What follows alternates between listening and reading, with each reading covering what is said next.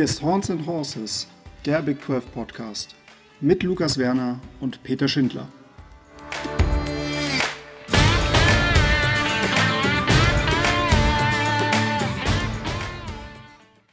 Eine neue Woche, eine neue Folge Horns and Horses. Mein Name ist Peter Schindler, an meiner Seite wie immer Lukas Werner. Lukas, es geht los. Woche 1 steht vor der Tür. Wie pumped bist du? Ich bin richtig pumped. Endlich, endlich wieder aufs Feld. Ähm, ich habe das Wochenende kein einzig, kann, nicht geschafft, ein einziges Spiel zu schauen, da ich leider, ähm, also absolut leider verhindert war mit anderen äh, Dingen. Und deshalb jetzt die Spiele vom Wochenende, die ja unsere Big nicht betreffen, schaue ich dann jetzt die Woche nach und dann freue ich mich, wenn es endlich losgeht und wir und, und all unseren Aussagen in Previews widerlegt werden und es komplett anders wird, als wir es ist eigentlich geplant war und ja. ja, in der Tat. Also da werden natürlich, da werden wir nochmal richtig auf die Probe gestellt und vermutlich können, wir, können wir dann äh, gepflegt einpacken. Aber gut, das gehört zum Business dazu. Ähm so ist äh, es.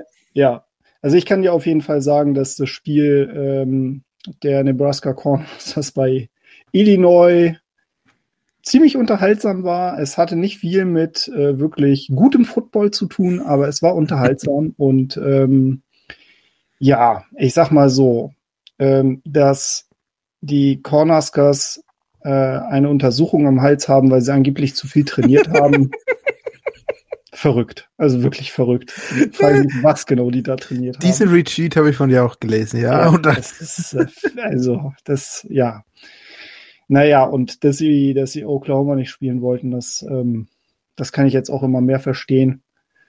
Ja, Scott Frost der Head Coach bei Nebraska wird sicherlich kein, keine angenehme äh, Zeit jetzt erstmal haben in den nächsten Tagen, aber wir müssen jetzt auch nicht überreagieren. Ne? Es ist jetzt auch das erste Spiel der Saison, es ist Week Zero.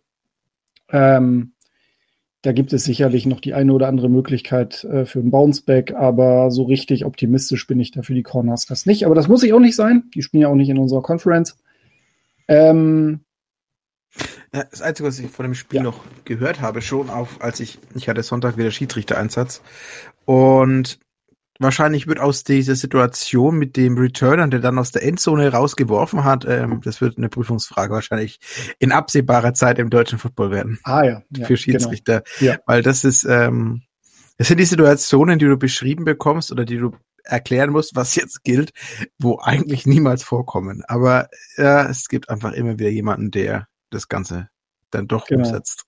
Ja, ich finde, das ist auch so, so äh, lustig, ne? Also ich meine, das ist halt das Coole am College Football. Dann hast du halt einfach mal solche abstrusen Situationen. Und ähm, ich glaube, es stand ja auch dann mal äh, zeitlang 9 zu 9, ohne, ohne dass, es, dass es ein, ein gekicktes Field Goal gab. Ne? Das Aha. ist ja auch voll, voll lustig. Ne? Das musst du ja auch erstmal hinbekommen. Das musst du erstmal hinbekommen, ja. Ja, also ähm, ja, schon verrückt. Also wer sich die Highlights angucken möchte, dem äh, sei es auf jeden Fall gegönnt. Äh, Gibt es sicherlich bei YouTube.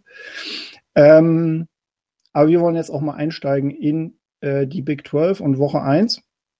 Und es geht ja direkt los am Freitag, in der Nacht von Freitag auf Samstag, äh, mit dem Spiel der South Dakota Coyotes bei den Kansas Jayhawks. Und achso, bevor wir da vielleicht nochmal ganz konkret einsteigen, wie bauen wir das Ganze auf? Ähm, wir haben ja jetzt gerade in den ersten beiden Wochen ähm, ausschließlich Out-of-Conference-Games. Das heißt, es sind mhm. jetzt auch ein paar Spiele mehr, äh, über die wir berichten. Das wird dann im Laufe der Saison ein bisschen weniger. Die Idee ist, dass wir quasi immer wieder einen Rückschau haben und eine Preview innerhalb einer Folge. Und jetzt haben wir natürlich bis auf das Spiel jetzt von Nebraska eigentlich relativ wenig irgendwie zu besprechen. Ja, klar, UCLA hat auch gespielt, aber das war auch nicht unsere Conference. Äh, wir werden jetzt auch gerade die Spiele mit FCS-Beteiligung ähm, nicht so detailliert durchgehen, einfach weil die Erfahrung einfach lehrt, dass irgendwie zu 99,9 Prozent die FPS-Teams gewinnen. Vielleicht ein bisschen weniger, aber 99 Prozent halt, glaube ich, hin. Ähm, es ist allerdings so, FCS-Spiele sind insofern relevant für die FCS-Programme, weil sie sich die Einnahmen aus den Auswärtsspielen bei den größeren Programmen im Grunde teilen. Ähm, das finanziert wiederum die, die ähm, Sportprogramme dort vor Ort. Ähm, also die FCS ist im Grunde der, der ähm, Unterbau des College Football. Es gibt da mehrere Divisions und Subdivisions. Ähm, und die FCS-Programme, man hat sie vielleicht auch schon mal gehört im Zuge des Drafts mit Carson Wentz, also North Dakota State, eins der größeren Programme, oder James Madison, ähm, South Dakota State gibt's auch, aber das sind halt jetzt in dem Fall die South Dakota Coyotes, die gegen Kansas spielen. Ähm, und oder natürlich ein Fakt. Oder der aktuelle Meister Sam Houston aus Texas. Genau, der Sam Houston aus Texas, genau, genau. Und ähm, vielleicht weiß es auch noch der eine oder andere, der äh, den ESPN-Player äh, im Frühjahr hatte. Die haben mhm. ja im Frühjahr gespielt und ihren Champion ausgespielt. Genau. Und jetzt sag dein Take zu Texas, beziehungsweise dein Info zu Texas. Im Gegensatz zu allen anderen Big 12 Spielen spielt Texas keine FCS-Gegner. Ja. Weil man muss ja nicht wirklich, also man kann ja auch einfach einen sportlichen Anspruch haben, man muss ja nicht äh, diese Cupcake-Games, die automatische Wins sind, in den Shuttle aufnehmen und damit seinen Shuttle aufbessern. Also ich glaube, damit wird spätestens Schluss sein, wenn äh, Texas in die SEC geht. Weiß ich nicht. Schauen ja. wir mal. Gucken wir mhm. mal. Ja, ist ja noch ein bisschen hin. Brauchen kein, kein Prairie A&M und was es sonst noch so alles gibt an FCS-Schulen. Das ist, also ich würde es eigentlich feiern, wenn Texas dann, ja, okay, schlechtere, schlechte Group of Five Teams dann, wie aktuell schon ein Rice, wo er viele, wobei Rice aktuell sehr ja. gut ist, aber ähm, ja, dann Shuttle ist mir persönlich einfach für, für den Status lieber als FCS-Teams. Ja, man muss ja eh mal gucken, wie, wie sich der, wie, wie sich der Schedule generell entwickeln ja. wird. Ne? Ob dann ja. vielleicht nicht doch noch mal ein Spiel aufgenommen wird und man dann nicht doch irgendwie alleine aufgrund der, ich sag mal, man spielt ja auch in der Preseason ähm, keine anderen Gegner. Es gibt ja keine Preseason-Games im Football ja, oder im College Football, ne? Und deswegen könnte ich mir dann vorstellen, dass man vielleicht da noch mal schaut. Ähm, aber gut, das ist alles Zukunftsmusik. Wir wollen uns jetzt erstmal auf Woche 1 konzentrieren. Und vielleicht habe ich auch jemand ein bisschen zu voll genommen, was das Thema äh, Siegwahrscheinlichkeiten gegen FCS-Teams angeht. Aber Kansas, ne, wie wir jetzt aus ähm, dem Preview auch erfahren haben, ist jetzt nicht unbedingt favorisiert in vielen Spielen in diesem Jahr. Aber das Spiel gegen South Dakota State, äh, da sollten sie favorisiert sein. SSA ein Heimspiel, South äh, nicht South Dakota State, sondern South Dakota mhm. natürlich. Mhm. South Dakota spielte im Frühjahr, hatte aber auch da nur vier Spiele mit einer Bilanz von 1 zu 3. Bob Nielsen ist dort in der sechsten Saison Coach. South Dakota spielte vor ein paar Jahren mal gegen Oklahoma, verlor da ganz klar. So, ich sag mal, gibt es irgendeinen Grund gegen Kansas zu sein oder gegen Kansas zu wetten jetzt am Wochenende? Ah, ähm, es ist immer noch Kansas. Ja. Aber ähm, ansonsten glaube ich nicht. Ich glaube, das sollte eigentlich der eine wirklich sichere Sieg sein für Kansas diese Season. Ähm, ich glaube, dass Leipold das Team schon so weit darauf einstellen kann und ich glaube, die Jungs sind auch heiß, wieder zu gewinnen und nicht mehr und nicht noch mehr die große Lachnummer im FBS-Football zu sein. Deshalb ähm, gehe ich schon davon aus, dass das ein Sieg werden sollte. Ja, Dito, Dito. Also ich habe äh, dieses Spiel auch eigentlich in meiner Liste, wo ich sage, okay, ähm, wenn sie ein Spiel gewinnen, dann ist es definitiv das da. Mhm. Ähm, ich, ja, ich sag mal, wenn es jetzt North Dakota State gewesen wäre oder Sam Houston oder so, ne, dann hätte ich auch gesagt, hm, ja, würde ich jetzt mal abwarten, ne? Also mhm. hätte ich jetzt auch nicht gesagt, dass ähm, dass das unbedingt ein, ein großes Risiko wäre. Aber ich glaube auch, ich bin auch sehr, sehr ähm, gespannt auf, auf diese Kansas-Mannschaft, auf diesen Kansas, äh, auf diese, auf diese Kansas Starter, auch viele Spieler, die ja auch vom Buffalo gekommen sind. Ähm, und ja, letztendlich wird es natürlich da auch nochmal interessant zu sehen sein, wer sind denn da so die potenziellen Playmaker, die sich da etablieren, weil im Vergleich zu den anderen Programmen ist es ja bei Kansas so, dass die halt sehr, sehr viele Transferverluste hatten, mhm. jetzt aber auch sehr, sehr viele Transfers bekommen haben. Da ist es natürlich schon ziemlich unübersichtlich, um zu schauen, so, okay, wer könnte da jetzt ein potenzieller Playmaker sein? Ja, ja, und dann ist er bei Kansas noch nicht raus, wer er auf Quarterback startet. Ja. Ich glaube, das ist alles noch, ähm, die Spieler, die rausgetransfert sind, waren eher die Highlight-Spieler der letzten Saison, wie das Team sich dann jetzt präsentiert, was die, ähm, was jetzt Leipold in dem, die, der hatte ja nur den, jetzt den Winter, also den Herbst jetzt zum Trainieren. Äh, davor wurde ja nur vom Interims-Head Coach das Frühjahrstraining gehalten ich bin gespannt. Ich bin wirklich gespannt und ähm, vielleicht überraschen sie uns. Ich bin auch gespannt, wie sie die diese Widespread ähm, Zone Offense, die äh, bei Buffalo gespielt worden ist, jetzt umsetzen. Das bin ich jetzt wirklich, also vor allem diese Zone Offense, da bin ich jetzt gespannt, wie sie das umsetzen. Ja. ja. Gut. Dann ähm, gehen wir weiter und äh, am Samstag 18 Uhr deutscher Zeit findet das All-State Kickoff Classic statt zwischen den Classic Teams Kansas State und den Stanford Cardinal aus der Pac-12. Ähm, ja, ich meine, über den Klassiker hatten wir schon in der, in der Offseason äh, gesprochen. Ja, ist, auf jeden äh, Fall. Der dann auch noch in, in Arlington, Texas stattfindet. Der noch in Arlington, Texas stattfindet. Also ähm, keiner weiß warum, aber Irgendjemand wird sich schon irgendwas dabei gedacht haben. Ähm, ja, 18 Uhr unserer Zeit bedeutet 11 Uhr ähm, Ortszeit, mhm. also quasi Oklahoma-Zeit, wenn man so will, im doppelten Sinne. Ja, ähm, die also die kleinen Programme müssen halt einfach so früh spielen. Ja, ja. Ja, und ähm, wenn man das dann nochmal runterrechnet auf ähm, Westküstenzeit, dann ist das quasi neun Uhr morgens für, mhm. für die, für Stanford. Und Head Coach David Shaw hatte sich dann schon in der Offseason, nachdem veröffentlicht wurde, wann sie genau spielen, ähm, beschwert, dass das halt extrem ungünstig für seine Spieler ist, was die innere Uhr angeht. Man muss dazu auch sagen, Stanford ist das einzige Programm äh, im College Football, was wirklich nur FBS-Gegner, äh, was wirklich nur Power 5 Gegner spielt. Also ähm, da die haben schon ziemlich schweres Programm, muss man sagen. Mhm. Ähm, was ist so, was glaubst du, ist das, könnte das ein Faktor werden, so gefühlstechnisch? Ich, die, der frühe, ich weiß nicht, ob der frühe Anschluss wirklich ähm, das erste Spiel ist. Ich glaube, ich kann so vor allem da noch etwas, also ist mein, mein Ding, etwas entspannter reingehen, wenn man dann überlegt, dass ja, ähm, wenn die Uni wieder stattfindet, die Teams ja sowieso sehr früh trainieren, früh um mhm. sechs noch vor, vor der Uni und dann nochmal am Nachmittag, weiß ich nicht, in, mh, hm, ja, in der Spielrhythmus und was anderes, aber ich habe da jetzt keine ganz großen Bedenken. Ich bin eher gespannt, was ähm, Stanford und auch eben Kansas State überhaupt auf den Platz bringt. Also ähm, Kansas State sollte, glaube ich, eine relativ gute Saison spielen, gerade äh, Returner auf Quarterback und das Ganze bei Stanford. Die Previews, die man so liest und die Aussagen aus den Camps sind jetzt nicht so, dass es jetzt das über, überzeugende Team ist. Für Kansas State ist es, kannst du durch ein Ausrufezeichen sein, gleich zu Saisonbeginn. Ja, ja.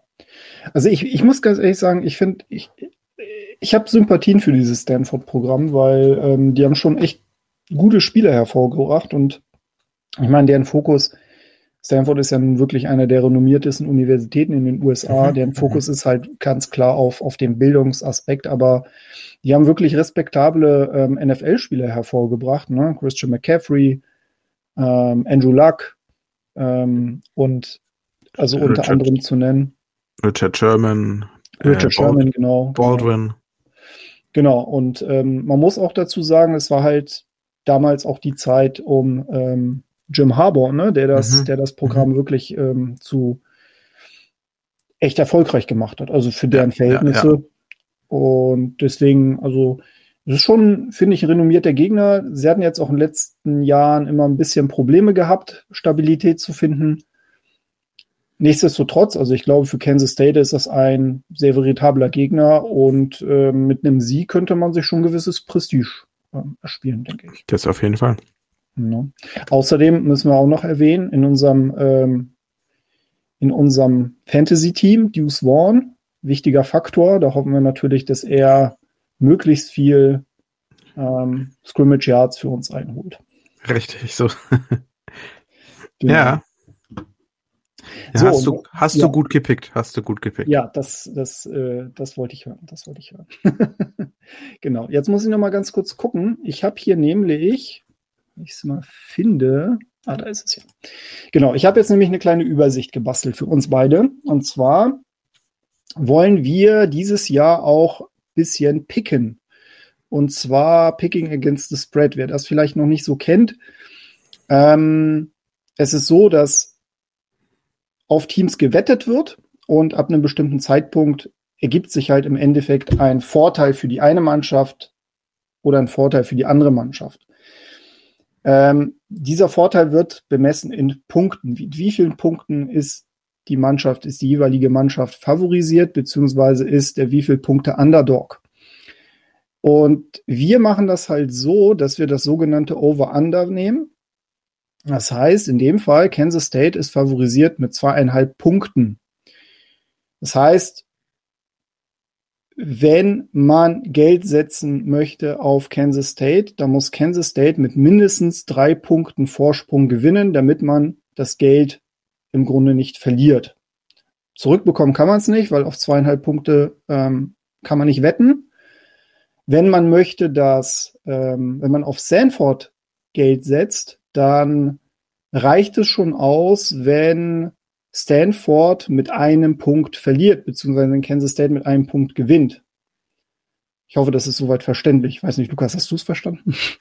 Ich habe es verstanden. Okay, Aber mit, mit zwei Punkten, oder? Bei zwei Punkte muss. Ja, genau, äh, zwei Punkte. Stimmt, stimmt. Zwei Punkte. Hast recht, hast recht. Genau. Also Stanford kann, wenn Stanford mit ähm, zwei Punkten gewinnt, dann ähm, würde man Geld bekommen. So. Mhm.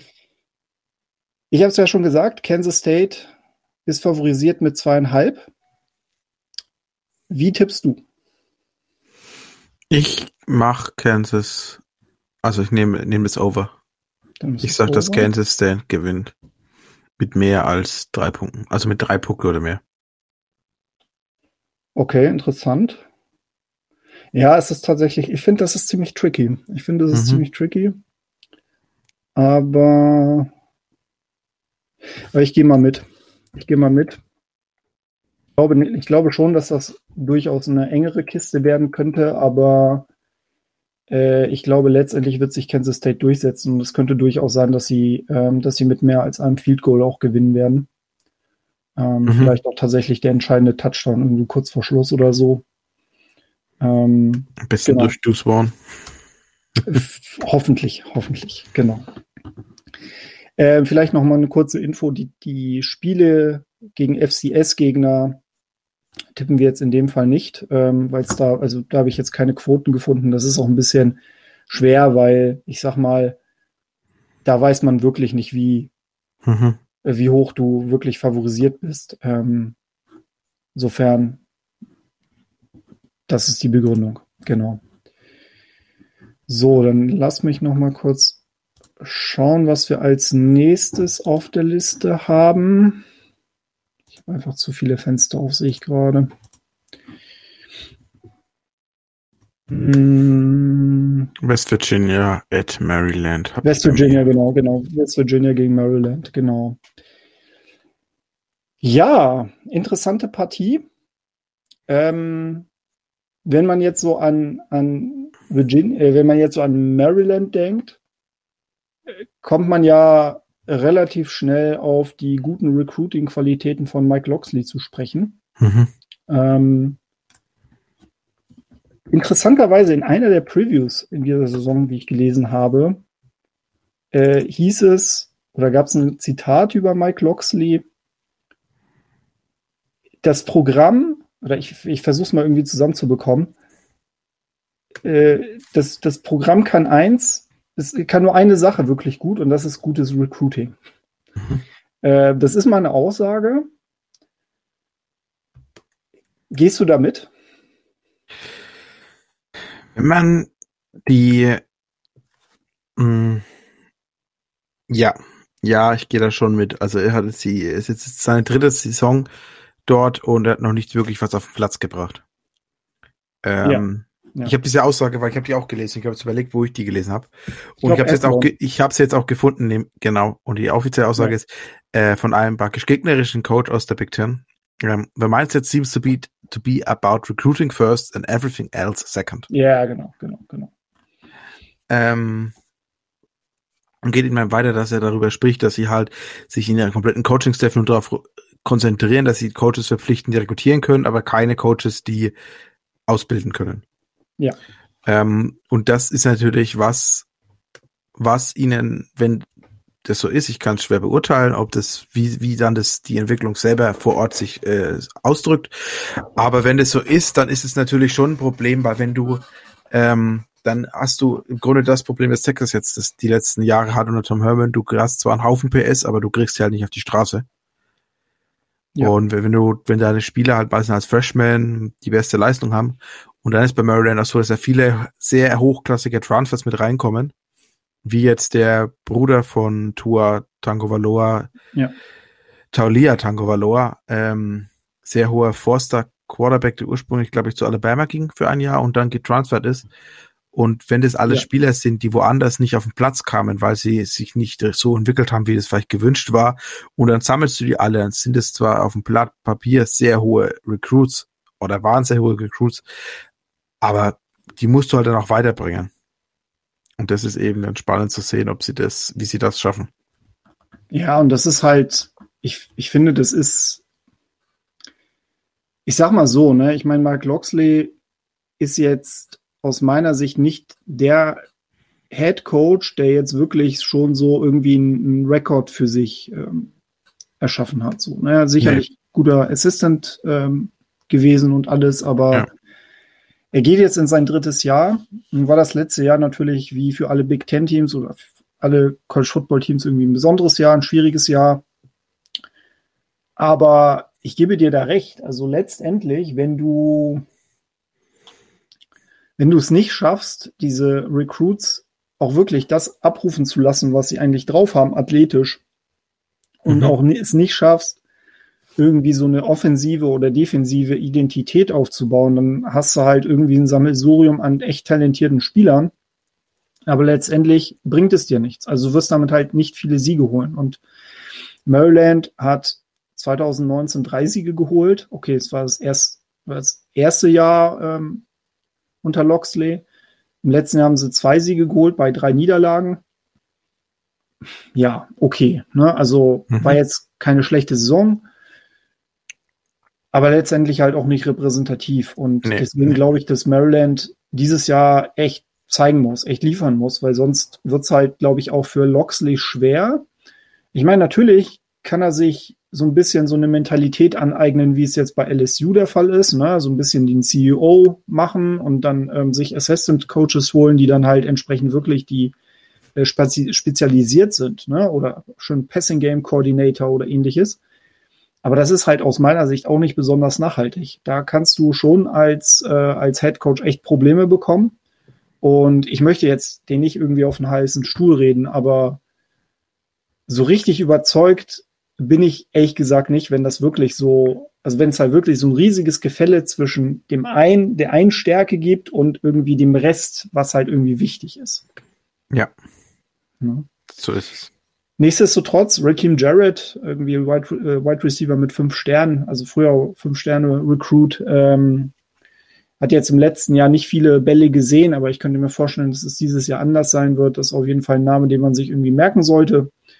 Ja, und bei West Virginia, hm, da haben wir auch relativ viel äh, schon über, über die gesprochen.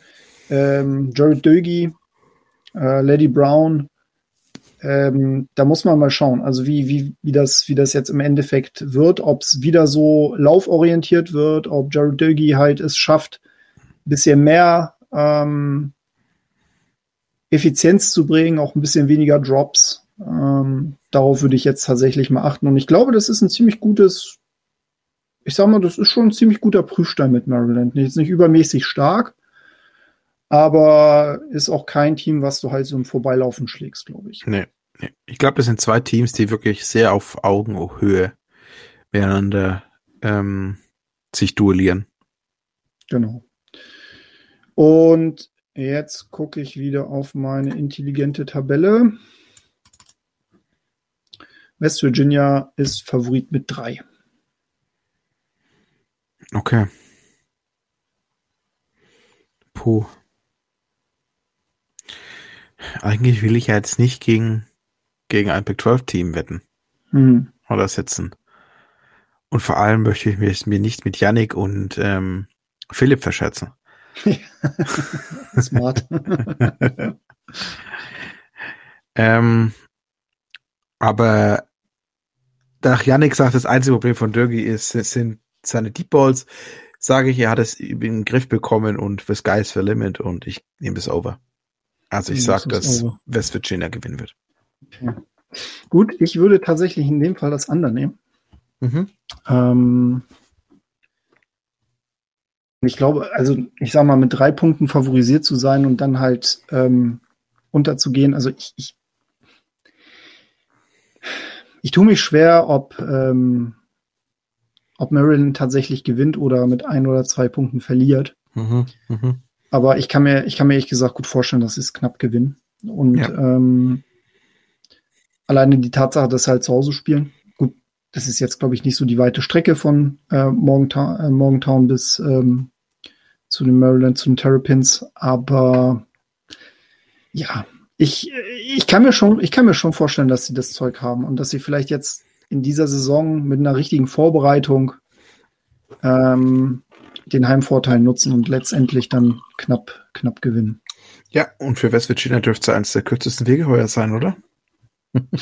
ja, ja. Ah, nee, Virginia Tech. Virginia Tech. Virginia Tech haben sie auch noch, genau. Und Virginia Tech ist da natürlich eine alte Rivalry auch aus, ähm, aus den äh, früheren Zeiten, als sie noch mhm. nicht Big 12 äh, Teil waren. Das stimmt, das stimmt. Gut. Äh, kommen wir zum nächsten Spiel. Und das, ähm, ja, das interessiert dich ja. Äh, und das ist, finde ich, auch ganz interessant. Es ist halt ein äh, Top 25 Matchup, ne? Die Louisiana Raging Cajuns bei den Texas Longhorns. Lukas, erzähl mal. Also es wird knapp, weil das ist, ähm, auch wenn es der Group of Five dran steht bei Louisiana, ist das ein sehr starkes Team diese Saison. Mhm. Also, ähm, sind projected, dass sie eben in der die Sunbelt West gewinnen, vielleicht sogar die komplette Sunbelt gewinnen. Ähm, ist für die natürlich auch ein wahnsinnig großer Prüfstein und was ihnen natürlich zugute kommt, sie bringen, also sie verlieren nur einen einzigen Starter. Sie bringen 21 Starter zurück und dann auch noch einige sehr ähm, interessante und sehr gute ähm, Transfers. Das wird ein wirkliches spannendes Spiel. Das wird ein, eine wirklich sehr hohe, ähm, ein sehr hoher Prüfstein für die Longhorns. Und ich bin gespannt. Ich bin gespannt. Ähm, Hudson Card wurde jetzt ja wirklich übers Wochenende zum Starter, also, ernannt, ja. also nicht offiziell, sondern es wurde an die Media herangetragen und dann, ich glaube, Porn von 27 waren dieselben und Via Athletic und auch On Free und IT, ähm, Inside Text haben dann schnell nachziehen können, ähm, dass dem Ganzen so ist, dass er jetzt offiziell als Starter ist in die, in die Saison. Ist auf jeden Fall gleich ein großer Prüfstand für, für so einen so jungen Spieler.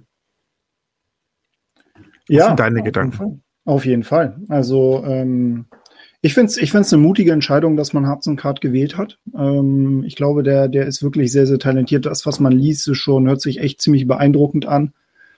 Ähm, nun ist das ja auch nicht so, dass, äh, dass man jetzt äh, mit Sam Ellinger irgendwie einen schlechten Quarterback hatte, ne? ganz im mhm. Gegenteil. Also ich glaube, das war einer der kompetitivsten Spieler, ähm, den ich im College Football je gesehen habe. Und offensichtlich beweist er sich ja auch aktuell sehr, sehr gut bei den Colts.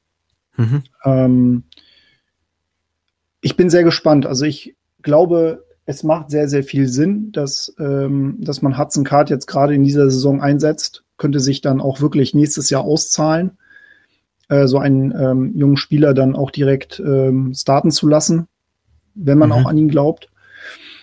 Ja, Louisiana ist, ist mit Sicherheit kein, kein schlechtes Team. Also ist ein interessanter Prüfstein. Ähm, Texas hat aber wirklich die gute Möglichkeit, sich hier direkt irgendwie ein bisschen Prestige zu erkämpfen. Also ich glaube mit Abstand das Spiel, ähm, wo du wirklich in, in, in Woche eins äh, dir am meisten Prestige holen kannst von allen Big 12 Teams. und aus viel Selbstvertrauen. Das ist, glaube ich, ganz, ganz wichtig. Ich glaube, das ist auch ganz, ganz wichtig, wenn du einen neuen Headcoach hast, wenn du einen neuen Staff hast. Ähm, dann gehst du auf jeden Fall in die nächsten Wochen mit einem ganz, ganz anderen Spirit rein. Ja. Ich bin. Es ist aber aus meiner Sicht, ich meine, wir kommen ja gleich noch aufs Tippen, ne? Also Texas ist momentan favorisiert mit acht.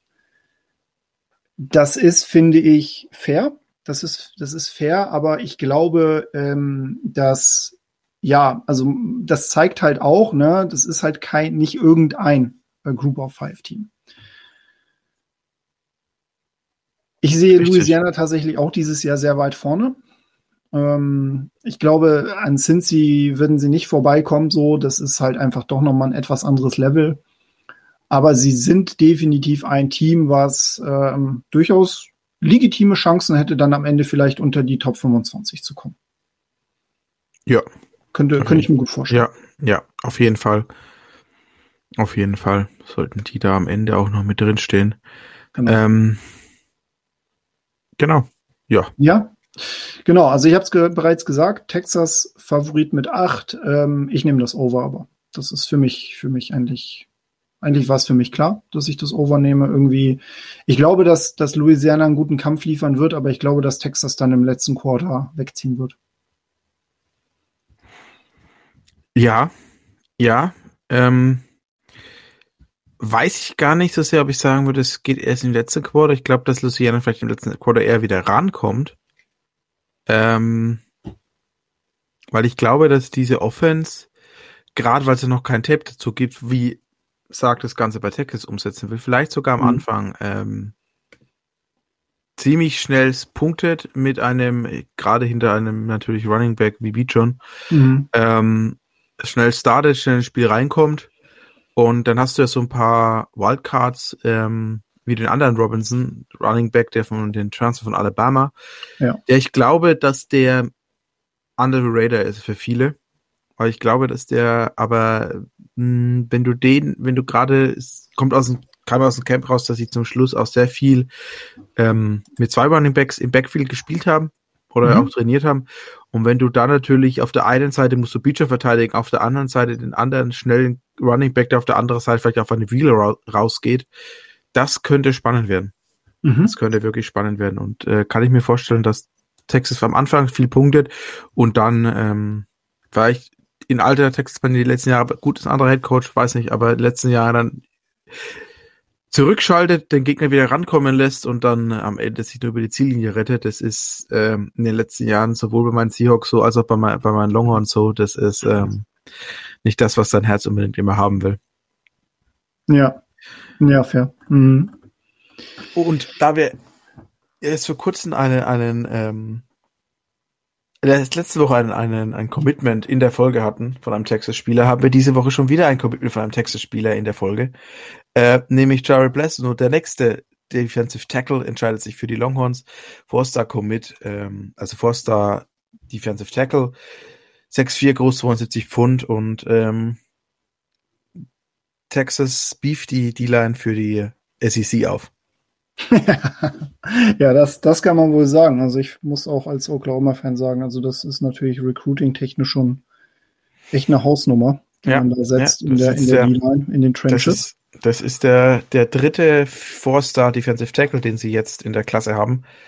Und alle relativ, also der ist jetzt bei, in, bei On Free äh, Nummer 69 im mhm. Lande. Das ist natürlich schon ähm, Ross, der ein Defensive Tackle aus North, North Shore, Houston, Texas, ist, glaube ich, sogar in den Top 40, Top 50 und der Commit von letzter Woche ist in den 130ern, glaube ich. Also das ist auch nicht so, dass das jetzt die ähm, zu verachtende die Tackles sind, die da reinkommen. Also ich, ich freue mich sehr. Freue mich sehr. Sehr schön. Gut. Ähm, kommen wir zum, zu einem regionalen Duell. Und zwar Northern Iowa bei Iowa State. Iowa State ähm, habt ihr sicherlich auch hier im Podcast schon mitbekommen. Sehr, sehr hoch gewertet. Ähm, Northern Iowa ist ein FCS-Gegner. Ja, und wenn, wenn man an diese Partie irgendwie denkt, dann ähm, fällt einem vielleicht direkt äh, das Spiel von 2019 ein. Und zwar gewann zwar die Iowa State Cyclones 29 zu 26, aber erst halt nach dritter Overtime. Und das ist, sagen wir mal, schon ziemlich, ziemlich außergewöhnlich. Ähm, das Spiel ging nach regulärer Spielzeit 13 zu 13 aus. Ähm, Iowa State war lange zurück und bis halt 59 Sekunden vor Schluss auch tatsächlich mit drei Punkten zurück. Äh, ihr, der Kicker dann das 13 zu 13 machte. Ähm, Brock Purdy damals mit einer sehr, sehr guten Leistung. Er konnte tatsächlich da auch so mit, mit am wenigsten dafür, dass es halt so knapp war. Aber da sieht man es. Es ist halt nicht immer ein Cupcake-Spiel, was man da hat. Ah, ich weiß nicht aber, wie es dir geht, Lukas, aber ich habe jetzt nicht unbedingt den Eindruck, dass es diesmal genauso knapp sein wird. Nee, ich glaube, ähm, dafür ist Iowa State gerade als Nummer sieben jetzt im Land offiziell gerade auch echt die jetzt auf einem anderen Level als damals. Und wenn sie natürlich, also wenn, wenn sie so reinstarten wie letzte Saison gegen ähm, Louisiana und das erste Spiel gleich mal verlieren, dann gute Nacht. Aber ich glaube schon, ja. es sollte, so, sollte schon wirklich ein gutes Spiel werden. Also ein gutes Spiel von Iowa State werden und ein relativ sicherer Sieg sein. Vielleicht können sie zum Schluss noch ein bisschen die Kräfte sparen für die Woche drauf, wenn es das nächste Iowa-Spiel gibt gegen Iowa. Ja, genau. Genau, also die Iowa, die, die Los Iowa Wahos für ja. die, für die ähm, Cyclones, genau. Ähm, ja, Northern Iowa, vielleicht auch da nochmal so ein bisschen rückblickend. Die haben auch im Frühjahr gespielt, haben insgesamt drei Siege geholt und äh, vier Niederlagen. Ja, ist jetzt, ist jetzt, finde ich, auch nicht so der, der äh, mhm. absolute Kracher. Mhm. Aber letztendlich, ja, muss man die halt auch erstmal schlagen ich gehe auch davon aus, dass Iowa State gewinnt. Dadurch, dass jetzt auch hier im äh, Duell gegen FCS-Team haben wir auch keine Quoten, deswegen wird hier auch erstmal nicht drauf gewettet. Aber aufs nächste Spiel wird gewettet. Baylor spielt bei Texas State. Ähm, ich weiß nicht, also ich glaube so die, die, die ähm, Offense, da kann man schon mal drauf gespannt sein. Ne? Also Gary Bohannon ist ja jetzt der Quarterback bei den Baylor Bears. Und ja. die neue Offense um den ehemaligen BYU Offensive Coordinator ähm, könnte ja schon mal erste Hinweise geben, ob es da auch mal klickt. Ne? Das ist wirklich interessant. Also da bin ich wirklich gespannt, wie diese Offense dann eben spielt. Ähm, Texas State ist jetzt ein eher, also eines der kleinsten Programme in Texas, was den FBS-Football angeht. Und ich bin gespannt. Ich bin gespannt, was sie auf den Platz bekommen. Ja, ja. Also wie gesagt, ich glaube, dass wir, ähm, das, das könnte halt echt eine Wundertüte werden. Also ich glaube jetzt auch ehrlich gesagt nicht, dass es größere Probleme gegen, ähm, gegen, gegen Texas State geben wird, weil Texas mhm. State jetzt auch tatsächlich äh, ein Programm ist, was jetzt, ähm, glaube ich, erst seit ein paar Jahren FBS-Level spielt. Richtig. Ähm, sind auch in der, in der Sunbelt. Sind auch in der Sunbelt, genau. Und Sie haben bislang, wenn ich das hier richtig sehe, auch nur eine Winning Season gehabt. Bislang, also 2014. Ähm, Jake Spavital ist Head Coach seit 2019. Eine 3-9er Saison, 2-10er Saison gespielt. Also, ja, es ist alles, alles weit weg von irgendwie Marktstandard, würde ich jetzt mal behaupten. Ja. Und für Baylor im Grunde ein besserer FCS äh, aufgalopp, ne? Das ist definitiv so. Und was, was ich aber noch ganz interessant finde bei Texas State, Texas State hat letztes Jahr keinen einzigen ähm, Highschool Recruit verpflichtet. Ja, ja. Die haben einen, einen äh, Junior College Transfer und ansonsten nur Transfers sich ähm, daraus rekrutiert, weil sie sagen, ist für uns einfach passender, als ob wir uns mit ähm, Highschool-Spieler. Mhm. Interessanter Ansatz, weiß nicht, wie langlebig der sein kann. Ja, ich, äh, genau, also das, das ist vielleicht auch tatsächlich mal so eine Blaupause, ne, für, ja. für Teams oder eventuelle Blaupause für ja. so Teams, die im Recruiting generell erstmal jeden Stein umdrehen müssen, um überhaupt ein paar passende ja, Talente zu bekommen. Das auf jeden Fall. Na, und da ähm, kann es ja dann ganz spannend sein, wenn das für solche Teams natürlich dann funktioniert, sich nur aus ähm, FPS oder halt vor allem ähm, Power 5 Spielern zu speisen. Ähm, kann ja. interessant werden. Das kann, ähm, was natürlich aber auch gleichzeitig bedeutet, dass es weniger Highschool-Spieler gibt, die überhaupt erst die Möglichkeit bekommen, auf dem Level zu spielen.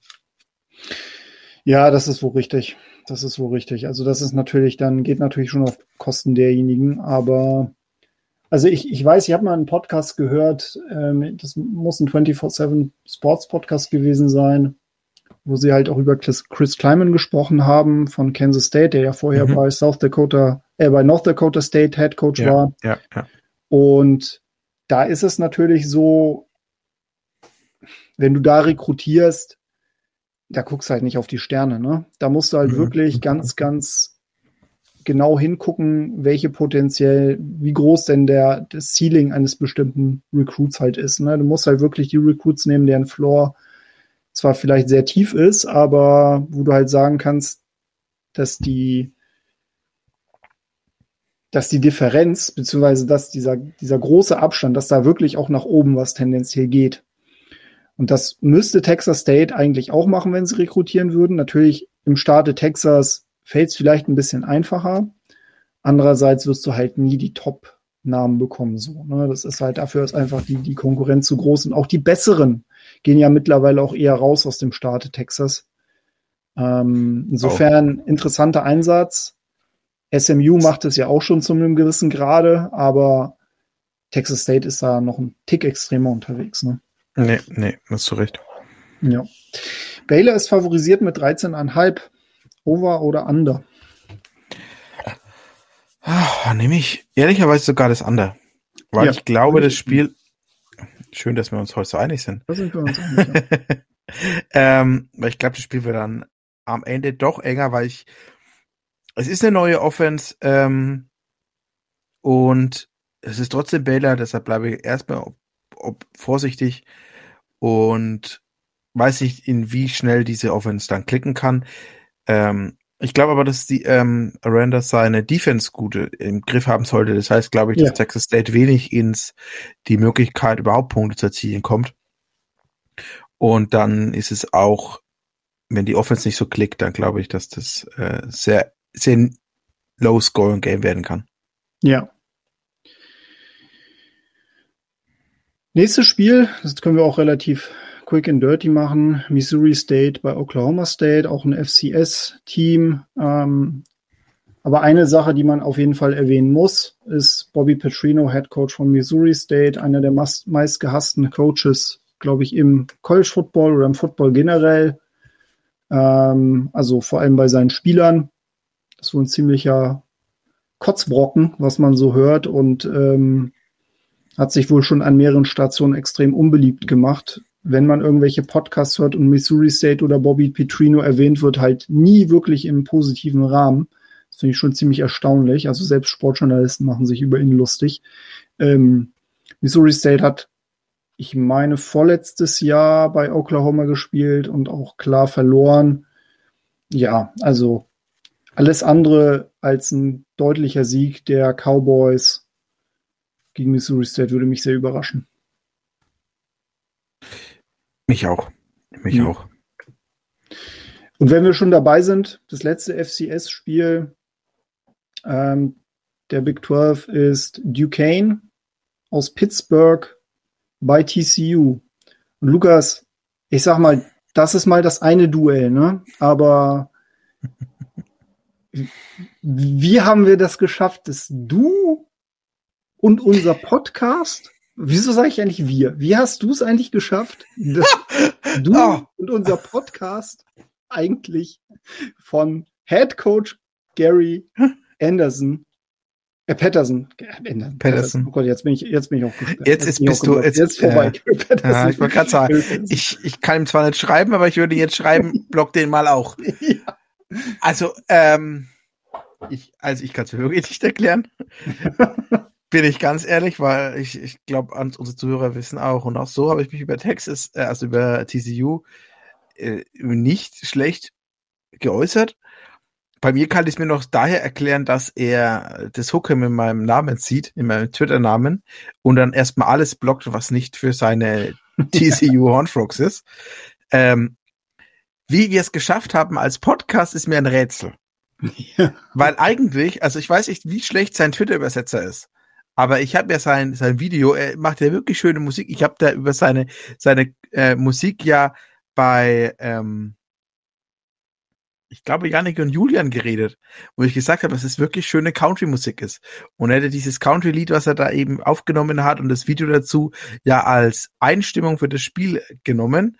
Und ich habe das ja mit dem unser Podcast Twitter-Account retweetet und eben gesagt, wir sind schon hyped auf die Season. Wie wir mit dieser Aussage dann geblockt worden sind, verstehe ich nicht ganz.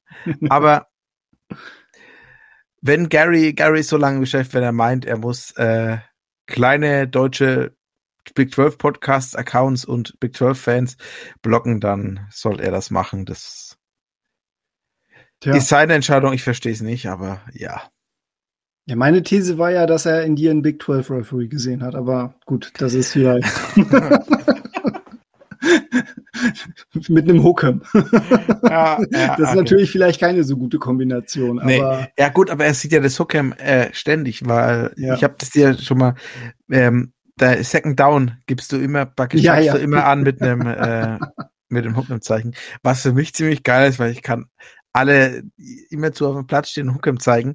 Ähm, ja, ja, wir werden es wir werden's vielleicht verhindert, für, verhindert für dich natürlich die potenzielle Karriere als Schiedsrichter.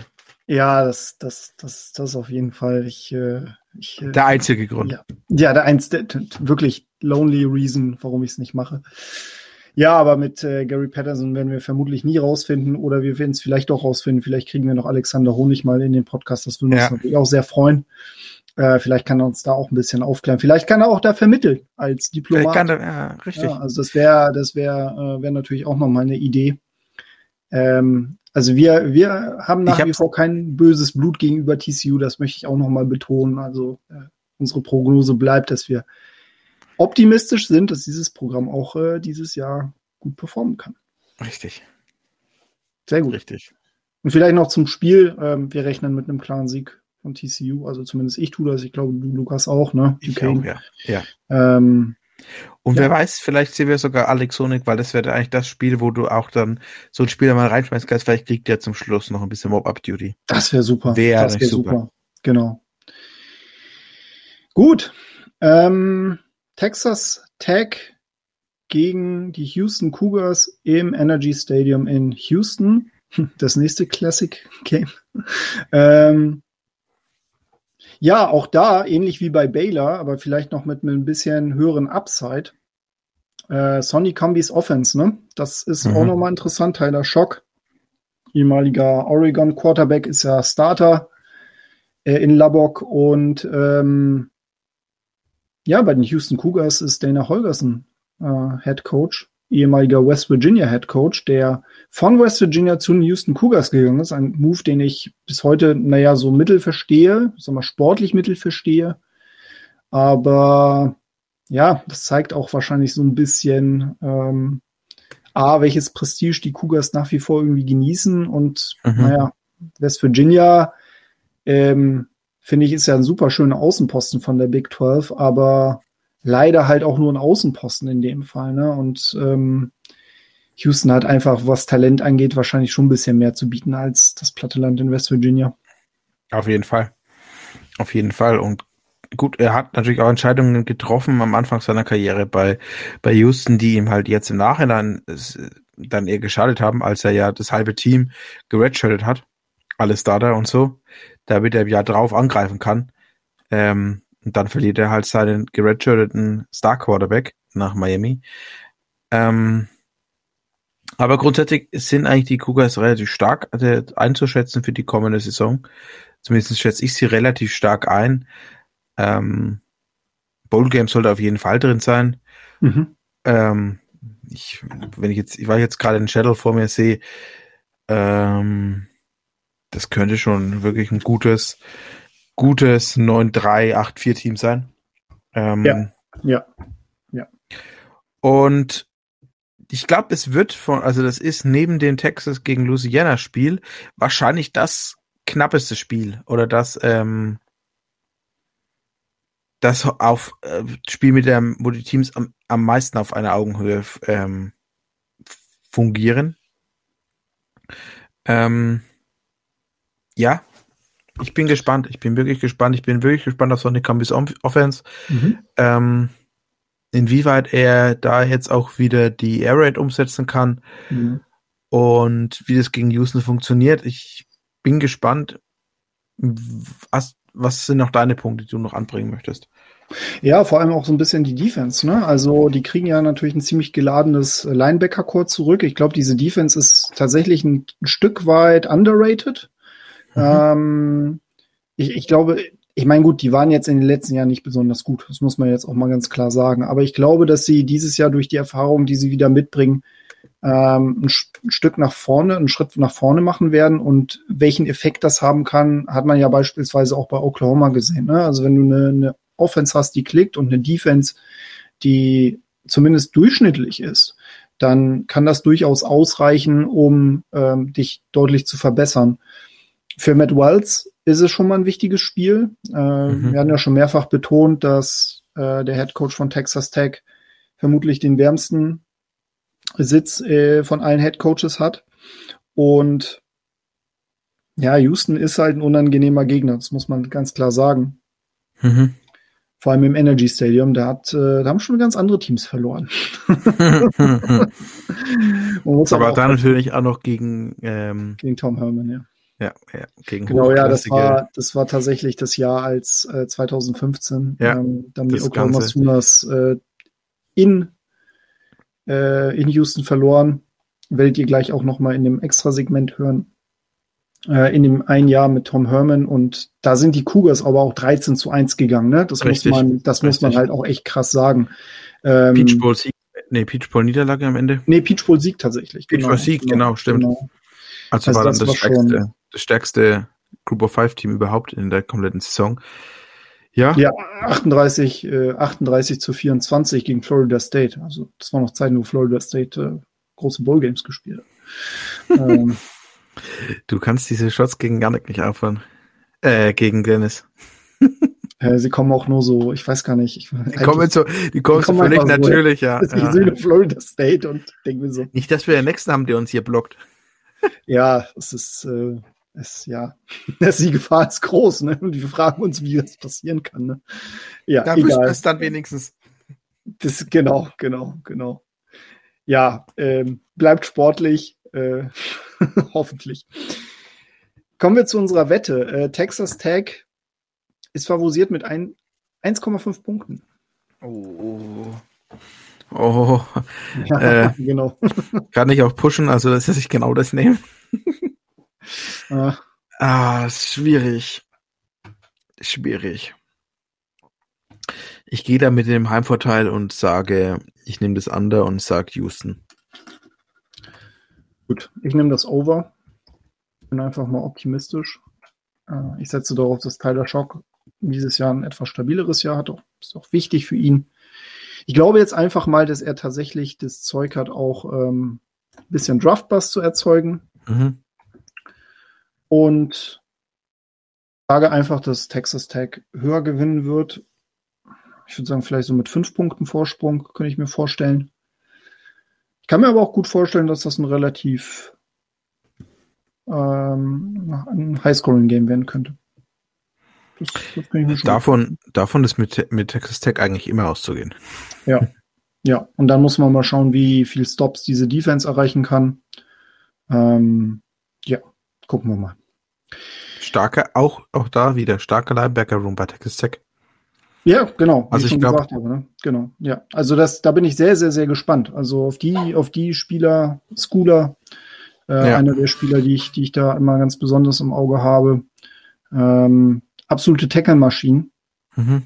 Und das macht mich halt auch extrem äh, optimistisch, dass die wirklich noch was, was machen können. Ähm, mhm. Ist halt immer so ein bisschen die Frage, wie viel, wie viel Coverage können sie auch machen. Ne? Also wie viel, wie gut sind sie in Coverage? Äh, das ist natürlich bei ähm, passlastigen Offenses immer ein bisschen wichtiger, aber wenn sie entsprechend Druck ähm, aufbauen können, dann könnte ich mir schon vorstellen, dass, dass das was wird. Gut, ähm, dann sind wir erstmal mit den neun Partien durch und jetzt geht's in die zehnte Partie. Wir haben uns nämlich einen Gast eingeladen und zwar Jason Kersey von The Athletic. Den kennt ihr ja bereits, den hatten wir bereits in neun, Folge 9 zu Gast. Äh, mit ihm haben wir über das Spiel der Oklahoma Sooners bei Tulane gesprochen. Wir haben diese Aufnahme schon ein paar Tage vorher gemacht. Deswegen war noch nicht so ganz klar, wie der Status dieses Spiels ist. Wir sind davon ausgegangen, dass das Spiel in Tulane stattfindet. Also wundert euch nicht, wenn da mal die eine oder andere Frage äh, zum Wetter in New Orleans ähm, gestellt wurde. Da war noch nicht so ganz klar, wie das mit dem Hurricane wird. Aktuell sieht es ja eher so aus, auch wenn Jason Kersey das heute schon, also am Montag, ähm, offiziell mehr oder weniger verkündet hat oder dass das oder die Quelle zitiert hat, dass Oklahoma zu Hause spielen will gegen Tulane wegen der Schäden in New Orleans, ist es wohl Stand jetzt, wo wir gerade aufnehmen, wohl noch eine Verhandlungsmasse, beziehungsweise wird gerade verhandelt. Die, das Footballteam von Tulane äh, musste ausweichen nach Birmingham, Alabama zu UAB auf das Gelände von UAB und haben dort trainiert oder trainieren dort in der Woche vor dem Spiel. Genau, aber es war, ich weiß nicht, wie hast du es empfunden? War schon ein netter Austausch mit Jason, ne? Traum, also Jason ist ähm, es ist, ich habe das Grinsen nicht mehr aufs Gesicht bekommen mit ihm. Ich habe zwar, ähm, wir hatten zwar kleine außer, äh, gegensätzliche Meinungen, was manche Sache angeht, aber das ist ähm, Sunas gegen Longhorns. Ähm, gehört dazu. Das gehört dazu. Genau. Ja, genau. Und ähm, wir haben da auch ähm, nicht nur über das Spiel an sich gesprochen, wir haben natürlich auch über die paar Entwicklungen auch ähm, innerhalb des Sunas, des Sunas Programms gesprochen, wie das Camp gelaufen ist und ähm, mit welchen Positionsbattles oder welche Positionsbattles jetzt noch von Relevanz entschieden wurden, mehr oder weniger, wo es noch Fragezeichen gibt. Ähm, also hört rein. Wir haben unser wieder unser bestes, schlechtestes Englisch rausgeholt, urteilt selbst. Es kann sein, dass es ein paar ähm, Störungen im Ton gibt. Die bitte ich zu entschuldigen. Die ähm, können wir uns auch nicht so ganz erklären. Aber wir hoffen, dass es euch mal wieder gefällt, dass es informativ ist. Und genau, mit dem Segment, das gleich kommt, endet auch die Show für heute. Ähm, und ich denke, dass wir uns dann auf jeden Fall wieder nächste Woche hören werden. Macht's gut. Ciao. Und viel Spaß. Und viel Spaß, genau.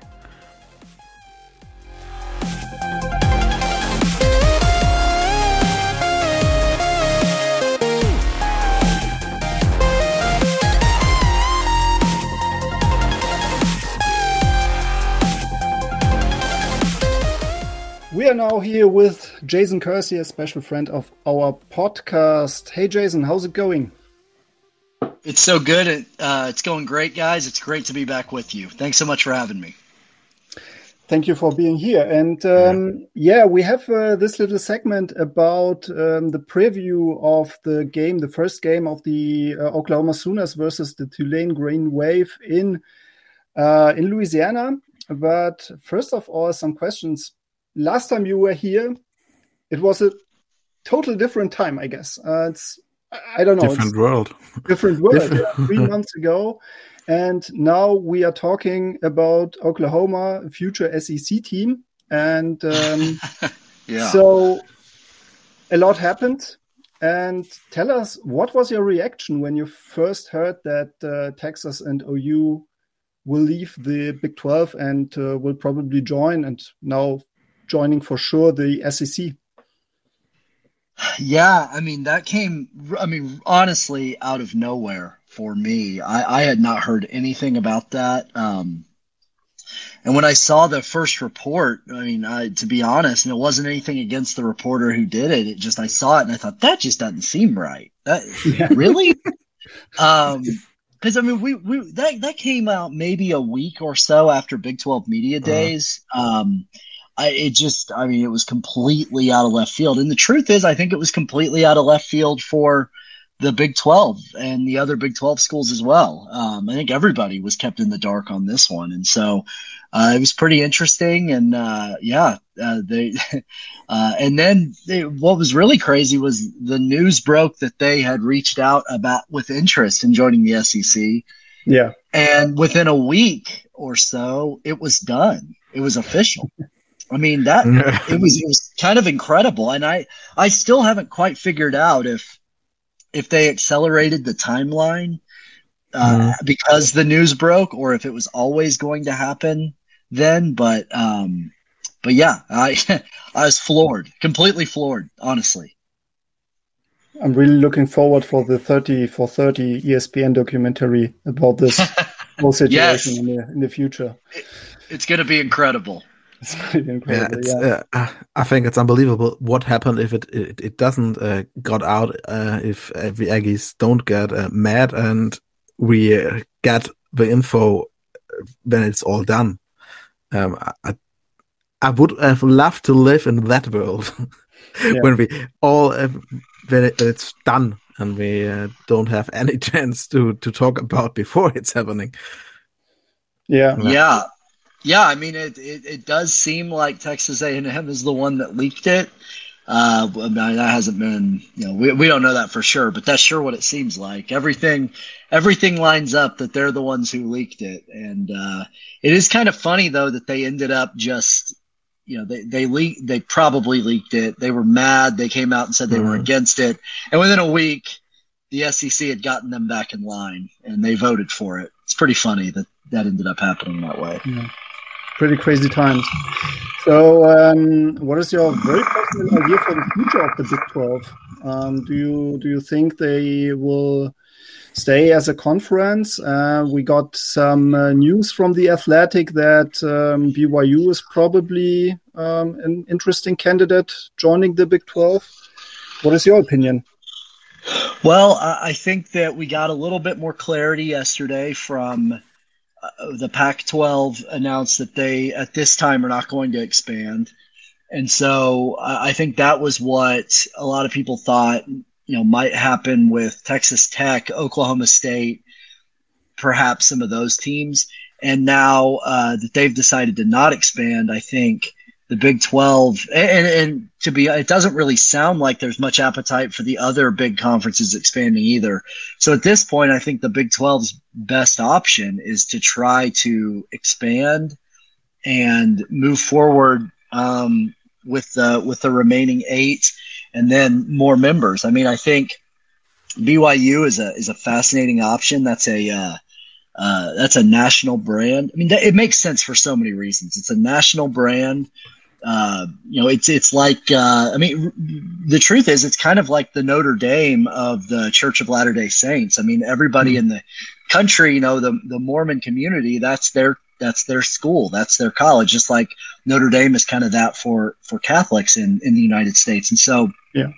Uh, I, I, think that that provides sort of an interesting opportunity f- to get a lot more eyeballs on the Big Twelve.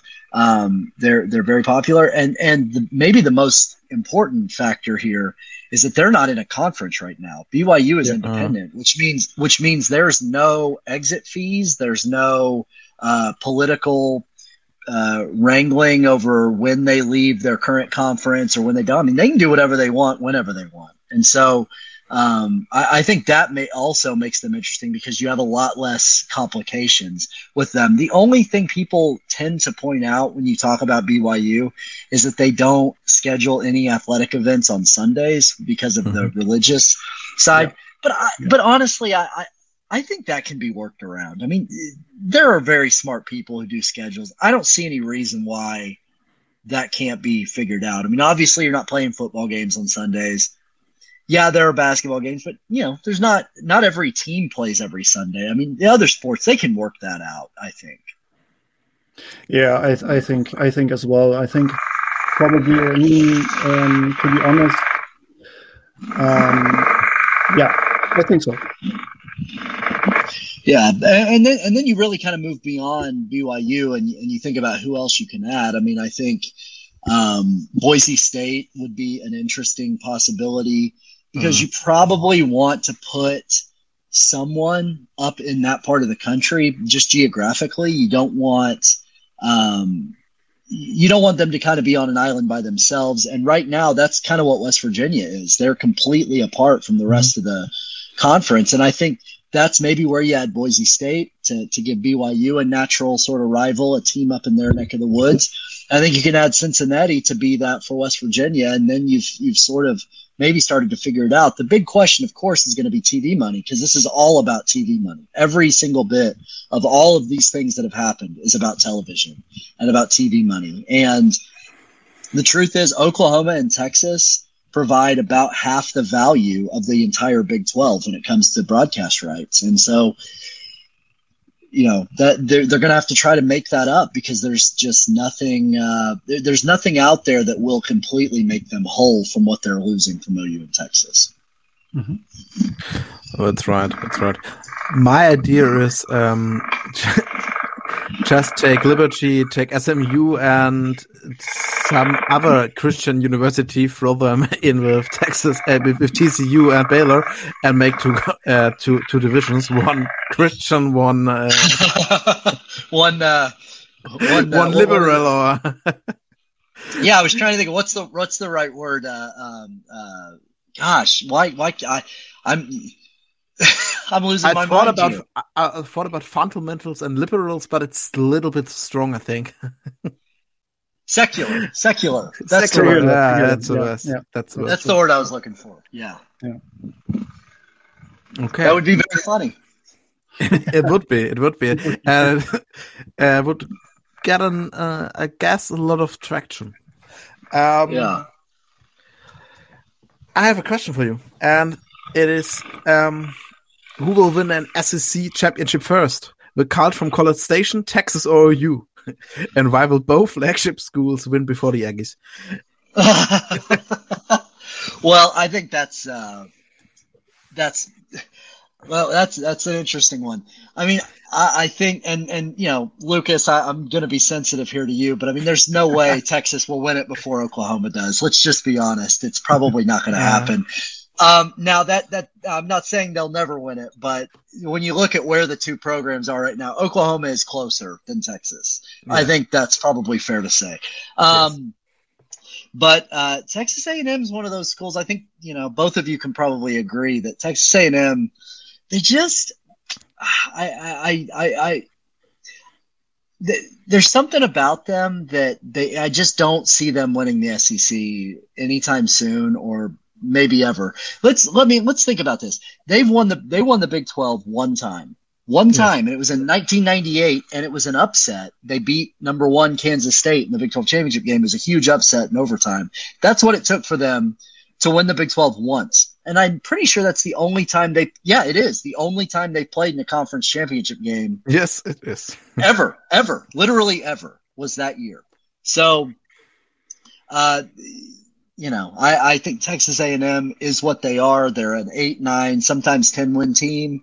Uh, they've got a lot of talent. They've got a lot of resources, but they just can't get over that hump. I don't, I mean, they had one of the greatest quarterbacks in the last 20 years in college football. And, you know, they went 10 and two once with him and then they went eight and five, I think, with him the next year. Yeah. And this is one of the, one of the greatest. I mean, Johnny Manziel, whatever you want to say about him, what he's, you know, his his personal life and all the off the field issues. But that guy was one of the greatest college quarterbacks, maybe of all time, and they still couldn't, you know, couldn't get over the hump with him. So, I I think that um, I I would I would put money on Texas winning it before Texas A and M, and I know OU will win it before Texas A and M.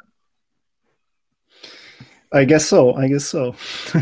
Somebody, if, if if I'm wrong about that, somebody's going to trot this podcast out and tweet it at me in, in five years. But whatever. yeah, yeah. we will see. So, last SEC related question. We talked in the last episode when you were here about Alex Grinch and the probability that he might be leaving OU after the season. Um, so, do you believe that coaching an SEC defense at Oklahoma is enough to keep Alex Grinch as the soonest DC?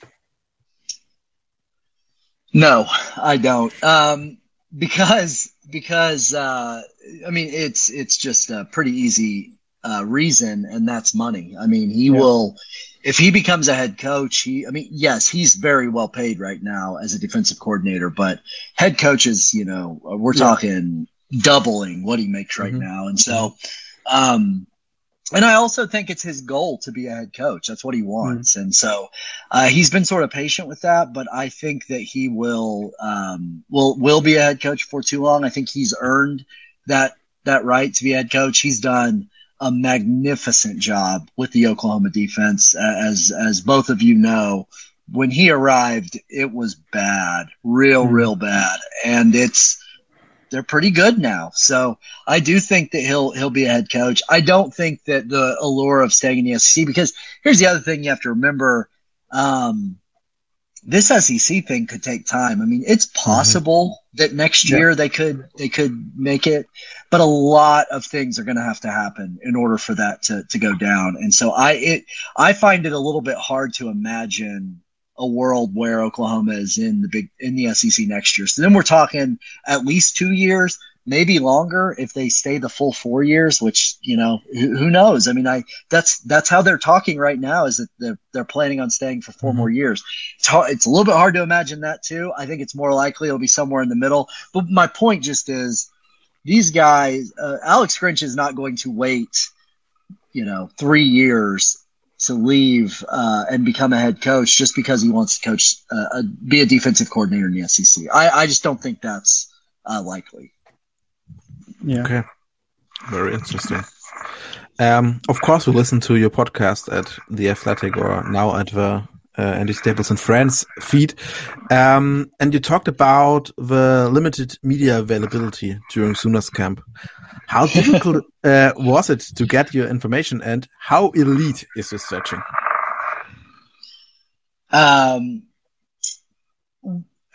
so I, I, try not to complain about these things too much because, to be honest, I don't think fans really care, um, and uh, you know they don't want to hear me complain about about my job. I I know you do, Peter. I know you do, and I know Lucas. I know you do, but. Uh, it, but it is frustrating because a lot of times it's very hard when when a school is as restrictive as OU can be. Um, but that that you know it, it is what it is. It's I, have been doing this now for long enough to know what the what the deal is, and and I know every fall camp is going to be like this. So um, I'm not uh, you know I don't. It's not something I sit around and stew about. I mean it is what it is. Um, but yeah, it, it, can be quite difficult to get information to to find things out about what's going on because uh, we're not. I think that we got to watch 20 minutes of practice twice. So and and and so those two times it was 20 minutes each, and uh, they mostly were stretching uh, and, th- and, and throwing. Uh, you know, just doing doing individual drills. It's just very very limited. Um, but you can still you can still pick up some things from that, and and again that and and I would also say that's kind of the job of being a reporter, right? You, you, you know, we, when you're a reporter, you expect that you're going to have to find things out on background. You're going to have to talk to people secretly. You're going to have to um, dig and dig and, and pester people and and do those kinds of things. That's that's what the job is. And mm-hmm. so it, you know, if you get everything just handed to you, well, that's not that's not really that's that's almost not even really reporting, is it? I mean, you, you, so what I'm saying is, is that this is my job. I know that this is the deal every year. Whether I get frustrated with some of this stuff or not is sort of irrelevant. This is, this is what it is. And, and so I just have to do it the best I can. Yeah. And at least we have uh, now the opportunity to listen some first-hand informa- information from some players. Um, yeah. For example, Jeremiah Hall and Brayden Willis in their podcast and we get to know what uh, life um, during OU camp is um, actually. yeah. Yeah, so, that, then th- those guys started a podcast, and, and uh, as a matter of fact, I don't mind telling you guys, uh, we just uh, about an hour ago uh, on One True Pod on our podcast, we actually yeah. recorded an interview with with Jeremiah and Braden, and uh, that'll and and and that'll be coming out next Thursday. So I'm really really excited for people to hear that. Those are those are two of my favorite guys to talk to on the team. They're a lot of fun, and um, it was a really fun interview. Yeah. Even So- I listened to their first episode, so Yeah. It's Oh, really there good. you go. It's it's Okay. very good. It's very Yeah. good. Yeah. yeah. Very, very cool. Very, very cool stuff of it, of course. So, um, you published your um, depth charts um, prognosis for OU in the last days. Um, and do you have some information what's actually will be, or do you think there will be any surprises from uh, from the outcomes of position battles, um, which we could expect for next Saturday? Yeah, I mean, I think that it's um, it's going to be interesting. There's some positions that were very easy to to make predictions for, and there are some that are pretty hard. I mean, we we still don't we still don't completely know what the offensive line is going to look like. I, I have a Mhm. decent idea of what I think it's going to look like, but uh, they- they're still sorting some of that out. I, I, we still don't know necessarily who's going to start at left tackle. I think Wanye Morris, the the kid who transferred from Tennessee, Yeah, uh, is is is competing, and then Anton Harrison, who played a lot last year as a freshman. I think those two guys are having a pretty good battle for that job. Um, so I, I don't know how that's going to shake out. Um, I think on the defensive side, there's some really interesting ones at middle linebacker with David Agwegbu and Deshaun White. Those are two. Deshaun White's a guy who's played. He's been a two-year starter, played Yeah. really well. Um, been uh, been been very impressive. But David Agwegbu is kind of an athletic freak that that when he's been in, he's made some really eye popping plays. So uh, I don't know which of those guys are going to start. What I do know is that they're both going to play a lot.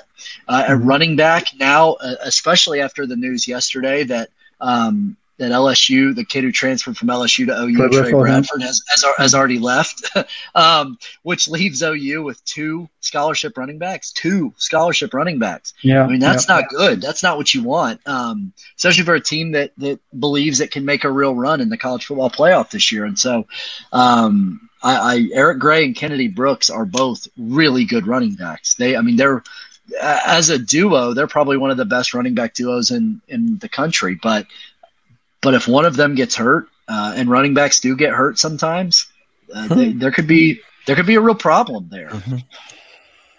We just recorded our last episode yesterday, and um, that was one of our points where we said that the running back core of Oklahoma is perhaps a problematic thing because of death, and uh, Max Major is no longer uh, eligible for, for next year. So um, I have to be honest. Last night, my little daughter got a little bit sick. She had to puke, and I got up Oh and no!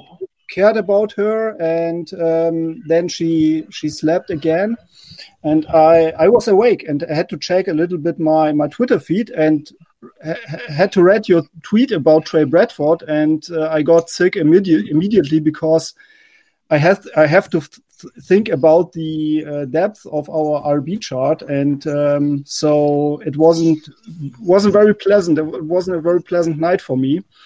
Um, yeah, but um, Lucas, you have uh, some question about uh, DeMarco Murray. Um, with the news of the running back room, and, and I know it's my burnt orange lenses, maybe, but um, is DeMarco Murray maybe more of more a problem than an asset?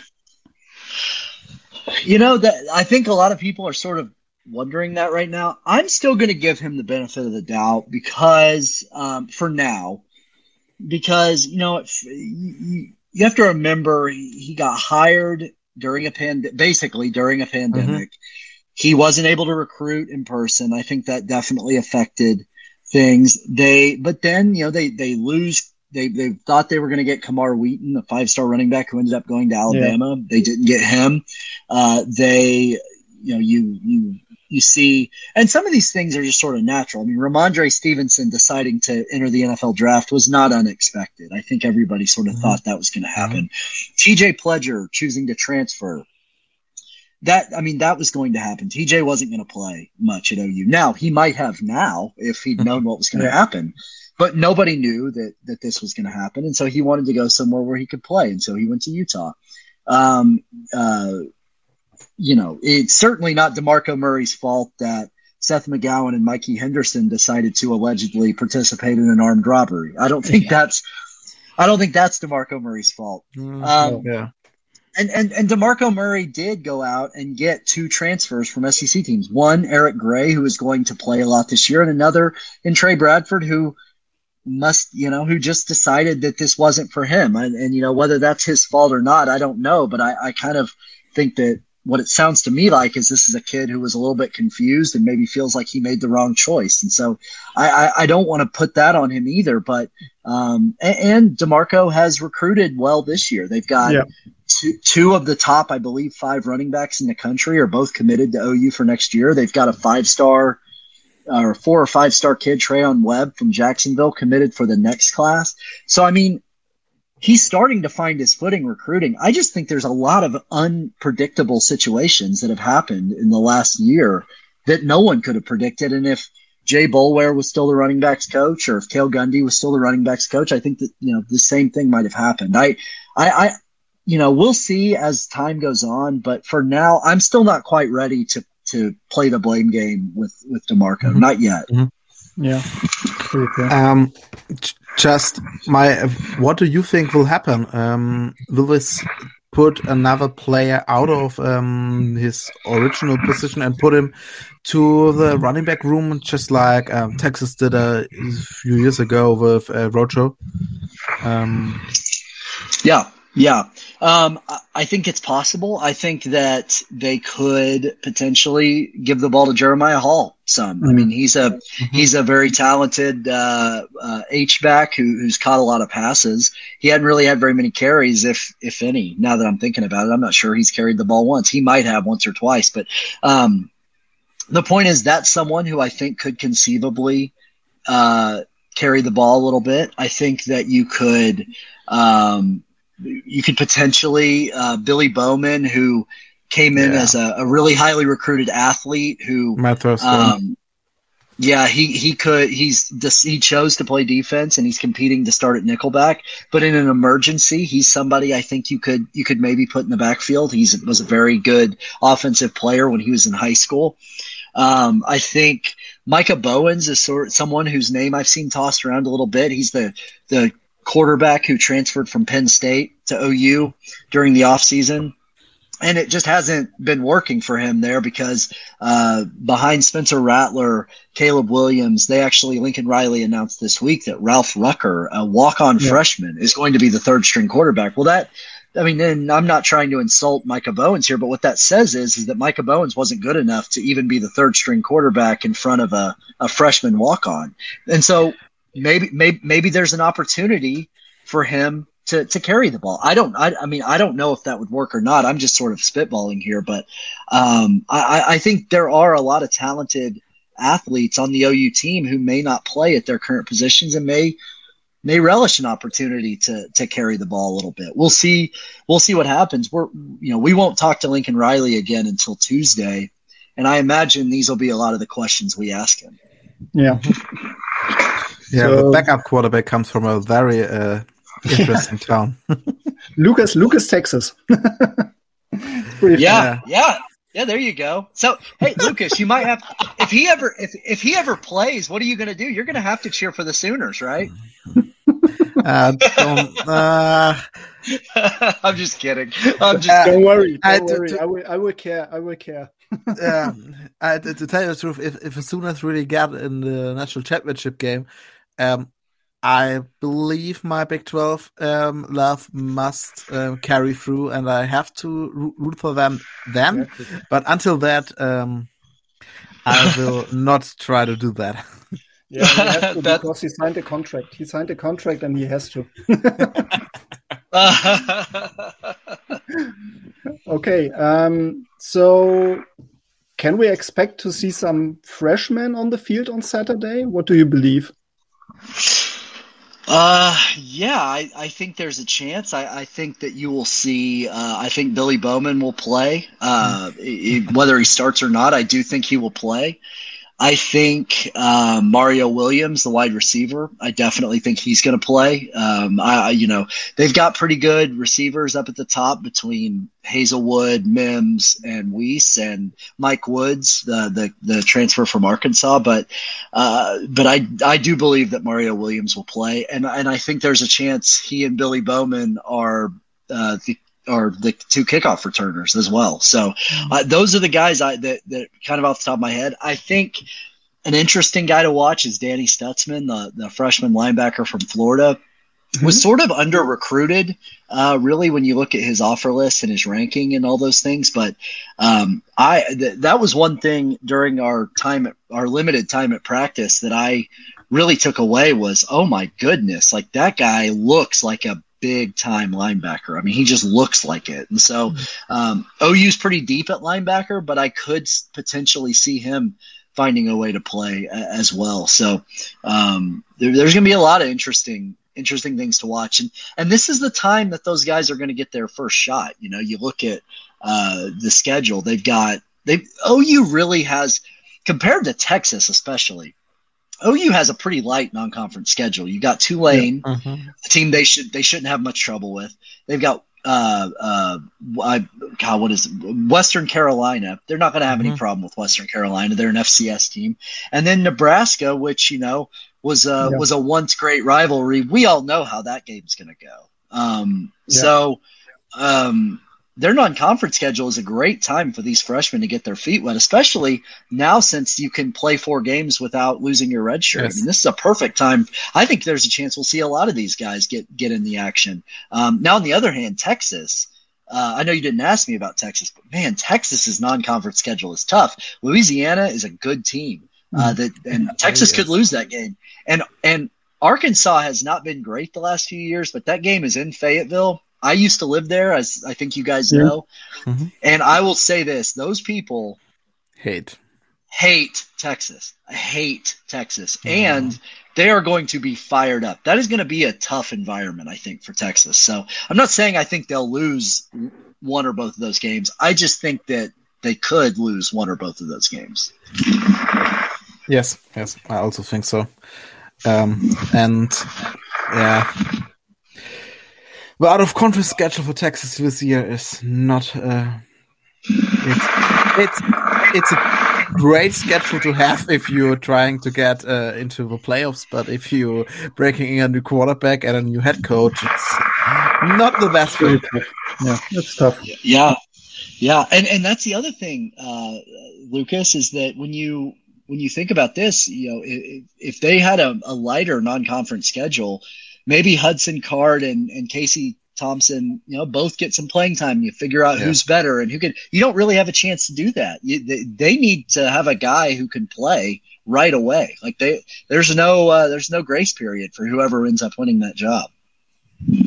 That's right. I think um, we can win with both, but it would make things very much easier. Um, in something uh, interesting because you um, talked a lot of Billy now, and um, as a Texas fan, I know Billy good because he was a commit to us. Um, but uh, in your depth chart piece, uh, you predicted Cradle in front of Billy at the nickelback position. Um, what made the difference for you uh, between these two, and how long that was a- uh, Kreidel keep, keep his job? Yeah, that was kind of one of those that I, I, didn't mention that earlier when I was going through the ones that were tough. That was another one that was tough, and I could be wrong about it. I, am not, uh, the, you know, I don't. Uh, what am I trying to say here? I, I you know, I, I wouldn't be surprised at all if Bowman starts. I just think that you know, Cradell was was very uh, highly talked about throughout the spring.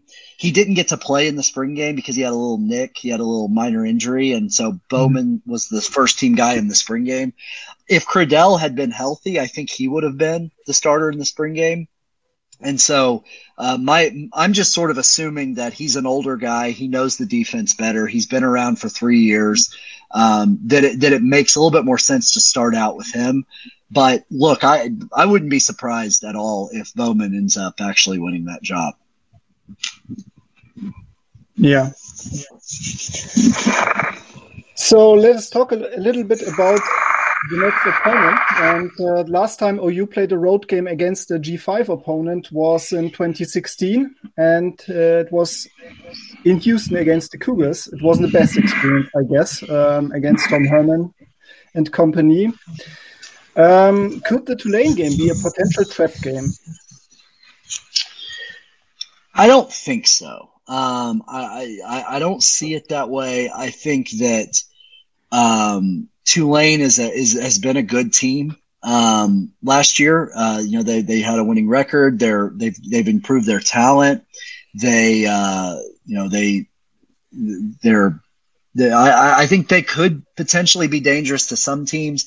I just don't know that I see them hanging with OU. I think OU is so stacked you know, if this was the OU that didn't have a good defense a few years ago, then maybe it could have turned into some sort of shootout or something. But I just think OU is so stacked on offense and on defense that it's really hard for me to see Tulane being able to to hang with them. But um, but I do think they're a good team. I think they're a very interesting group of five team to watch moving forward. Um, OU has played a few of these games. You know, they've played they played at Tulsa a handful of times. Yeah. Um, now that's in states. That's a little bit different, but um, they they played uh, my actually my very first game covering OU was in 2012, and it was at UTEP. They played at Texas El Paso yeah. uh, in the in, in the first game of 2012, and that actually was a much closer game than I think people remember. OU OU was barely winning that game in the fourth quarter before they sort of went on a little run. Um, so these games can be dangerous. I just think OU is so good. It's just really hard for me to see this uh, this one being very close. Yeah. Fair. Okay. Um, especially with the news about the hurricane, could the weather expect, uh, especially the high humidity, impact the Sooners' performance? Do you think that? Um, I don't know. I mean, it's it's pretty hot and humid in Oklahoma right now. so I, okay. I I'm I'm gonna assume they're used to that. I mean, it's it's it's okay. honestly been brutal in Oklahoma the last couple okay. months. Yeah. So uh, I mean, I listened to the podcast um, last week uh, where Gabe were, was a guest uh, at Andy Staples, and he wasn't sure if the Tulane game will be a two-shirt game or three-shirt game. So I just thought, um, yeah, yeah, potential problem for. I mean, if you if you're a sideline sideline reporter, that's um, that's one thing. But if you are on the field with all the clothes and the helmets and the pads, it's a different different beast, I guess. So yeah, let's see. Yeah, yeah. Okay. Um, last question about this game before we get to the bets. Um, where do you see where do you see the strengths and weaknesses of the Tulane um, roster and I read a little bit about Tulane, and I guess they have a very, very good run game. Um, I think their rushers will be some sort of, could be some sort of problem for the defense. Um, but what's your take on on the Tulane Green Wave? Yeah, I mean, I think they they do have some some pretty talented weapons on uh, on offense. Um, I, I think uh, you know they've got a quarterback that was sort of forced into action last year as a true freshman, Michael Pratt, that um, you know ended up playing pretty well, uh, really all things considered, and, and he's back. Uh, he's sort of a a, a, a, a dual threat kind of guy. Um, I think they they have a pretty good uh, group of linebackers, from what I can tell. Uh, I I think their defensive line. It seems they've got a couple guys to replace that were drafted last year. Um, I mean, I like I said. I mean, I think this is a good, solid group of five team, and I think they're talented. Um, and I think that they're going to do a lot of. They could potentially do a lot of damage in their conference once they once they uh, get on get on. Uh, uh, you know into the American schedule. But they do have yeah. a pretty tough schedule. I mean, you take a look at what they've got. They they play at Ole Miss. They've got OU. Then they play at Ole Miss. Um, which you know, Ole Miss I think is going to be pretty. I think they have a chance to be a pretty decent team this year. Yeah, that's uh, They've got Yeah, they've got uh, they've got to play Houston, they've got to play SMU, they've got to play Cincinnati, they've got to play UCF. I mean, yeah. this is this this is going to be a, a, reasonably tough schedule, but I uh, but based on what I've sort of learned about them, their talent, I, I think they've got a chance to be pretty good in the AAC. Yeah, let's see. I think Willie Fritz is a pretty decent coach, and um, he's, I think he's a really good coach. Yeah, yeah. yeah. he's yeah. A, and I didn't even mention that Willie Fritz is a really good coach. Yeah. So um, we have to play some bets, and uh, I looked at the over under for the Sooners uh, up, and uh, it's they are favorites by 26 and a half points. Over or under, Jason? um, that's a pretty big spread. um, yeah. Because, well, because you could see, you know, if OU wins if OU pulls all their starters in the late third quarter and wins 48 to, you know, I don't know, 48 to 24 or something, yeah. that's a pretty thorough victory. But then Tulane technically would have covered. And, and that I think could be possible depending on, you know, if Tulane scores late. Uh, but I still think I would probably take OU to cover to, to win by the oh. 26. But, but, but, but I, but I also think that if they don't, I don't think it's the end of the world. You know, I don't think it's a big yeah. deal if they don't because that is such a big spread.